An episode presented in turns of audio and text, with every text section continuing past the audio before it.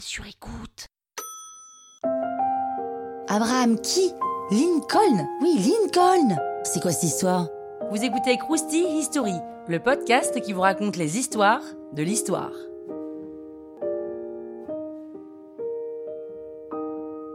Oh quand même Abraham Lincoln, ça devrait vous dire quelque chose Abraham Lincoln naît le 12 février 1809 dans l'Indiana, dans une famille de fermiers opposés à la traite des Noirs. Je préfère préciser parce que c'est pas si évident à l'époque aux États-Unis. Arrivé à l'école, mais passe la plupart de son temps à travailler dans la ferme familiale. Et à 17 ans, il quitte sa famille pour faire des métiers divers et variés, genre magasinier, postier, surveillant. Tout ça pour devenir militaire, puis capitaine de sa compagnie avec qui il combat les Indiens de Black Hawk. À 27 ans, il passe le barreau en autodidacte. Assez impressionnant quand même. Hein. et l'année suivante, il est élu à l'Assemblée de l'Illinois. Alors il a une vraie bonne réputation en tant qu'avocat, il renvoie l'image d'un mec honnête et éloquent. Abraham Lincoln est ensuite élu au Congrès fédéral de Washington où il montre ses positions anti-esclavagistes, mais il n'est pas non plus en faveur du droit de vote pour la population noire, bon fallait pas trop en demander non plus. Il se présente à l'élection présidentielle pour le parti républicain avec comme fer de lance l'abolition de l'esclavage. Il devient le 16e président des États-Unis avec 39,9% des voix. Mais les États du Sud ne voient pas d'un bon oeil cette arrivée au pouvoir, parce que ce sont des États agricoles qui ont besoin des esclaves pour survivre économiquement.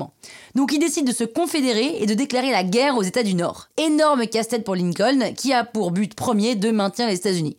Enfin, unis, euh, ouais, à moitié, hein, parce que ça part pas vraiment dans le bon sens. Lincoln veut à tout prix réintégrer les États sécessionnistes, quitte à ne pas voter tout de suite l'abolition de l'esclavage. Il commence quand même à rédiger en catimini la proclamation d'émancipation des esclaves, et un an après, le Nord gagne la guerre et les esclaves sont émancipés. Lincoln est élu pour un deuxième mandat, et à ce moment-là, l'esclavage est aboli sur tout le territoire pour de bon. Il y est arrivé, mais c'était clairement pas de tout repos.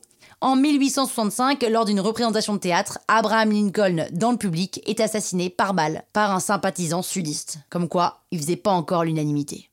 Pourquoi on assassine tous les présidents américains, bordel? Croustille, hein? La toile sur écoute.